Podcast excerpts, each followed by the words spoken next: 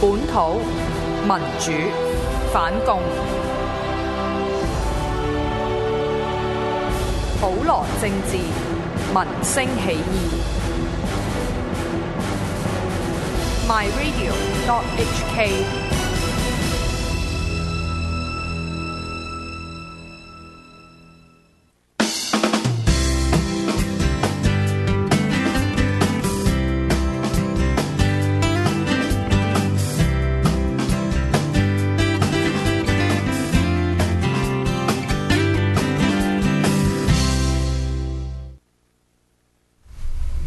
好，歡迎歡迎嚟落山第主場三節第三節，誒、哎阿珍你講咗第二節 添，仲係未適應咁啊！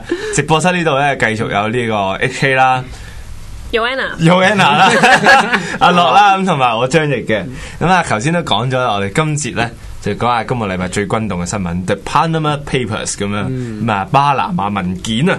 咁啊，呢個巴拿馬文件其實講啲乜嘢？就講一個巨型嘅逃税洗黑錢風波咁樣。咁啊，牽涉到好多喎。咁啊，呢個巴拿馬文件咧就牽涉一千一百五十萬。哇，咁你聽到話一千一百五十萬，屌濕碎啦咁樣，千零萬，喂唔係一唔係千零萬錢喎，係千零萬單喎。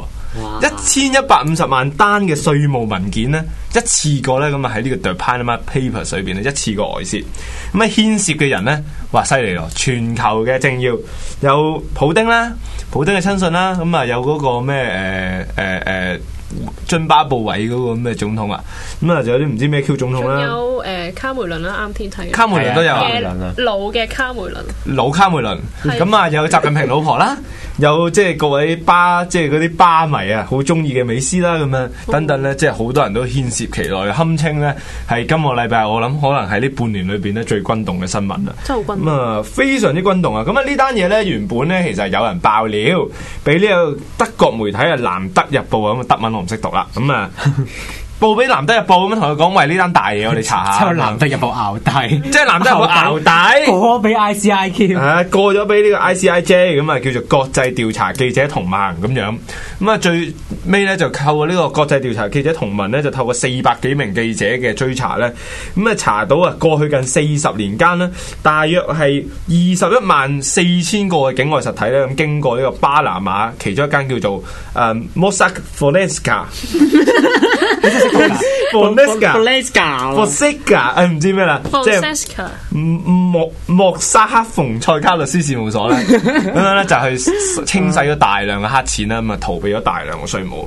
嗱咁啊，即係啱啱咧，我哋即係喺上嚟做節目之前咧，咁啊行過嗰啲咁嘅叫做嗰啲投資經紀行啊，咁啊佢哋嗰啲大電視咁啊，啱啱就播咗 Now 嘅新聞，就講緊話咧有個國家元首，我唔記得邊個哦啊。我唔記，我唔記得，即係接受訪問咧，俾個記者問：，喂，你係咪透過呢個巴拿馬洗黑錢啊？成訪問到一半咧，發脾氣走人。發老，啊，咁啊，即係最啱啱，即係最新消息咧，就冰島咧就已經有幾萬人嘅即係示威者上街啊，咁啊要求哇咧，即係牽涉在其內嘅冰島冰島政要咧就落台咁樣，即係非常之大轟動咁樣，即係唔知道，即係你哋點樣睇咧？對於呢間嘢啊其實我自己覺得咧，貪污呢件事咧，其實全世界都有啦，係爭在你揭唔揭露到出嚟嘅。啊咁你又好似好有道理即。係即係，其實我我我我真心我即係真係第一次聽到呢單新聞，我完全唔覺得係即係好轟動你係點。即係其實我覺得你即係在一個權力嘅高位啊，其實你話或者或者你係一個高層啦，每個國家都好啦。其實你話你冇去做一啲即係洗黑錢嘅事咧，其實都好難令人相信嘅呢件事。我覺得係係係係啦，即係但係。但係最好笑我都係咧，即係有有講啊！我哋即係最親愛嘅國家中國啊，係啊，係 係係即係你你會見到啦，就係即係習近平有有嘅家族成員都喺個誒，即係呢個巴拿馬文件上面啦。嗯，咁其實中國好搞笑，即刻就封鎖咗呢個呢個消息係啊即刻做一個網絡屏 The 蔽啊， Panama Papers 已經 search 唔到係啦啊，，宣傳到啦，喺應中該國係啦，即係根據咦，咁啱你上啱百睇。度係咪我要我 search 到要啊？澄清翻少少，即係咪係巴拿真係唔到馬佢呢度呢個洗呢個係洗錢，但係洗嘅錢唔一定係黑錢嘅，可以係逃税嘅，好簡單。即係逃稅係啦，即係唔一定係黑錢，又唔好諗到佢哋個個洗黑錢，可能可能應該大部分都只係想逃税嘅啫，嗯即係唔交税俾佢哋自己國家。即係但係普京啊唔係、喎習近平嗰啲咁都可想而知係黑錢嚟㗎啦。唉，咁啊，即係成日都話支爆咁樣，即係中共咧要即係走即係走資啊，去外地咁樣都係好正常嘅事啦。不過我覺得佢哋好，即係有一樣真係唔啱嘅咋，即係佢哋應該係即係有個民族嘅意識喺度啊嘛，係啊你搞分裂咯咁樣就知啫。分離主義分呢個離主義咯習近平呢個分離主義者，根本嗰啲錢啊，自古以嚟就係中國嘅神聖財產點啦解可以啲錢又過走去冰島啊，係係啦，咪啊？走去走去巴拿馬啊唔啱咯邊度可以呢咁件事樣？咁但係即係哇，呢個非常轟動啊！咁即係冰島咧，依家已經即係面臨緊呢個落台嘅危機啊！冰島總理即係俾人涉嫌透過巴拿馬呢度使錢啦。咁啊，唔知係老卡梅倫咧，遲啲又會面對咩情況啦？咁啊，不過就誒美斯咧，即係講翻美斯就佢唔係第一次，美斯係好勁啊！我覺得美斯佢適用呢個，因為早前美斯係俾佢個國家查過，即係俾西班牙查過嘅，係啊，俾西班牙查過阿根廷合啊聯合係啦，佢查佢逃税都都查唔到任何嘢，但係今次反而俾呢個記者就就查到佢喺邊度逃税啦，我真係覺得好瘋狂美咦斯。今次唔係之前係點解查唔到佢逃税嘅？唔係查啊唔到係告佢唔入應該啦，冇冇證證據係啦。係咁啊。不過其實其實即係陶醉天堂呢個字咧，都講咗好多年㗎啦。其實香港都係即係，其實香港 香港都好多人就係即係去即係巴拿馬呢個地方就其係、啊實係好多係經過香港做其，實係係好香港都係一個逃税。應該係話真係全世界都會去逃税咯，即係有錢佬嗰堆係啊。咁咁其實我覺得呢件事真係好正常嘅，即係有邊個會想即係將自己啲錢咁樣俾係自己嘅國家去使啊？即係遠嘅唔講啊，好似香港咁樣，你諗下你政府攞咗你啲錢，真係做咩啊？都係起高鐵啫嘛，嗯你都唔想你啲錢攞嚟起高鐵啊？ 咁咁啊啊， 啊你不過但係即係呢單咁樣爆出嚟嗯啦，咁都成為咗國際上面咧反對黨咧，即係即係係啊作為進攻政府嘅一個新嘅武器啊！即係好多即係反對黨咧揸住呢份咁嘅文件啦，咁向佢哋嘅各國嘅政府嘅政要咁啊逼供啦，咁啊要求佢哋下台，咁樣都相信咧，即係巴拿馬文件除咗係叫做一個叫政治醜聞之外，我諗都係。揭起一個好大波，可能係輪替嘅嘅嘅其作實用啊！其實可以調查下香港文件，我相信香港呢呢樣嘢一定更加多。即係講翻中國啦，中國洗黑錢嘅公司啊，即係據悉即係。應該係洗黑錢公司啊！喺真正嘅逃税天堂，瑞士有二萬八千間，喺香港有二萬七千間嘅，即係嗯我哋僅次於呢個真正嘅逃税天堂瑞士嘅，即係如果有香港文件，中國真係爆噶啦！即係係冇可能，喂冇可能，點點解有香港文件中國就會爆？ 即係即係嗰啲貪污啊！因為香港係一個好好多大陸人落嚟，係啊，即係好簡單，即係我所知啦。香港點樣點樣使黑錢？例如誒、呃你去買一架車，誒、例如一百萬咁先講啦。其實買保險都係嘅。你碌卡碌咗一百萬之後，嗰架車即係嗰個車行可能即刻唔係俾架車你，俾翻一百萬你，即係當買翻你架車。跟住你嗰嗰一百萬已經變咗乾淨㗎啦嘛。呢個係一喺香港好好使黑錢嘅方法嚟嘅，即係。唔知大家知唔知？即係有有，我唔記得邊個有本小説講過呢呢種所以方我法。幾時都話，即係香港人唔好睇小自己。我哋喺洗黑錢方面嘅能力咧，已經令到我哋揸住中共春袋嘅 哦啫。即係雖然有女性喺度，不過我都諗唔到第二個更緊加要，我我我貼理解切嘅嘅講法，真係揸住中共女春袋性唔會理解揸春袋係幾咁痛苦嘅。咩？你你依家示範 下。 你示範下啊我揸，示範揸你啊！係嗱，即係就係其實即係呢度都報道咗啦，話習近平嘅指夫啊，即係姐夫啊，阿鄧家貴啊，咁啊離岸公司咧登記地址就喺香港嘅謝斐島，咁啊透過呢個巴拿馬文件咧，咁啊泄露咗出嚟啦，咁啊都唔知佢中間咧係即係係透過呢個空殼公司係使咗幾多錢咁樣，咁所以話咧香港人真係唔好睇小自己啊，張翼真係。張翼張翼頭先同我講，佢同巴拿馬總統都有啲交情。你你同巴拿馬總統都有啲交情 嘅喎，啊咁啊你你你有幾多間空殼公司咧？啊我我冇嘅喎。不不如我哋下集就揾巴拿馬嘅人上嚟唔係你下集就揾巴拿馬總統上嚟傾 傾。可能何君遲啲咧，即係當選咗學聯秘書長咁樣咧，真係就將同真係有就將學聯嗰扎基金咧透過巴拿馬公司 咧，咁啊啊變就何君自己嘅私人財產啦，咁啊即係 都啊都唔知呢單嘢會點樣發酵啦，可能或者哇講唔定啊，呢單就係中共資爆嘅前奏啦，嗯啊都真係講唔定咁樣，不過就但係其實大家都即係國際最關注嘅都係阿布丁嘅啫。啊阿阿布即丁係阿俄羅斯布俄丁羅斯布布丁丁布好丁丁布丁，我中意叫佢布丁鋪電啊嘛。 p u d i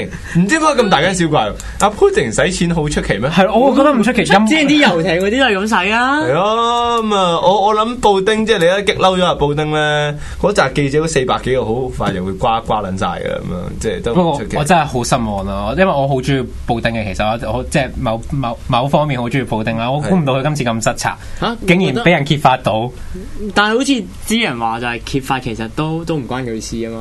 係佢個 friend 啊，即係佢個女嘅 Godfather，即係佢啊個女契嘅嗯嗰個有一個一個彈大提琴嘅人嚟嘅，咁啊大提琴家嚟嘅，咁就據悉就係誒普誒布丁透過誒嗰個 friend 去做開名洗下錢咯。哦，咁都真係好鬼邪轟動下。不過就我諗，除咗點會話？咁噶？布丁點會有破綻噶？布丁係完美噶 嘛點會俾人發現到噶？收到啦，收到啦，收到啦，收到啦，收到啦，我哋完全收到你嘅我講法。我哋千祈唔好俾周偉 樂咧成為香港特首啊！唉 咁不過我諗就即係難聽講句啦，即係香港嘅港豬咧，基本上呢啲國際新聞咧唔理嘅。啊，今日最轟動咧，我相信咧，除咗喺呢個直播室以外咧，對於香港人最轟動嘅就係講緊 DSE。咁啊啊，DSE 中文題目就啱啱咧就 review 咗啦，啱啱考完中文卷一係咪？卷一卷呢度個個都考過誒，E 我知道 DSE 喎阿蕭源貼中咗題咯，之後其他題目我冇睇二。啊，咯。小圓又貼中題啊。係啊，貼套貼中哦咗我我知佢點貼佢。中，我之前我有補過佢嘅中學嘅時候。咁啊，不如即佢係係其實我覺大得概咧有二百道題俾你啦，一定係題貼中啦，大佬。唔係，我覺得啊我覺得其實咧，即係姓蕭嘅人係特別犀利嘅咯，唔知大家即係蕭生咪好嘢咯。蕭生好嘢，蕭生好嘢多謝蕭生咯我講緊蕭源啊 嚇，唉不過就喂喂，不過你即係不如阿何君你講下話，即係今日三條中文作文題目係唔係，其我實哋即係講講講下下講下閱讀卷先啦。講閱讀卷係咪有喎。個叫我在乜乜乜，跟住有條 underline 嘅？啊係尋找快樂咁樣，啊係啊係啊係係啊，咪我在有條咁樣啊我在呢個係納粹作中作文尋找卷快嚟我樂嘅。好笑啊！我上高登有啲人寫咗好多好好笑嘅咩咩唔咩咩係， Reply 即係即係其實講翻閱讀卷先，閱讀卷就係咧，依家就係講到話有即係兩篇文啦，就係喺中國嘅一個高考入邊咧，就一模一樣嘅，即係啲人就話，即係而家即係香港嗰啲文，即係啲文章係啦。邊個點咁啲人就喺度奇怪緊，就話係咪其實即係抄中國嘅一啲考試咧咁樣樣？你哋點樣睇呢件事咧？其實即係咁對於啊香？港即係抄誒抄啲文章，大家都係中國人啊，不用分得那麼細啊，咁啊都係抄嚟抄去嘅啫。啊，即係如果唔使抄嘅話咧，咁啊香港嗰啲中文教育水平就唔會即係咁咁優良啦，係咪？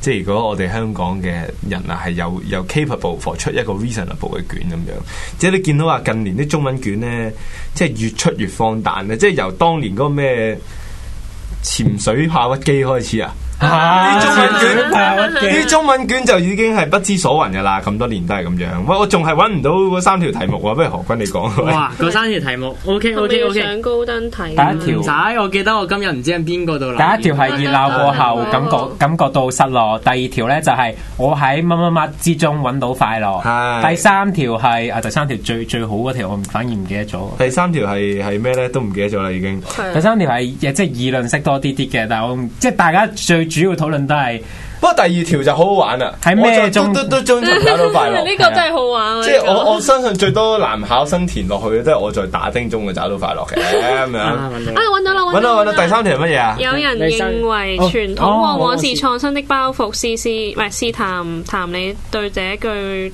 話的看法。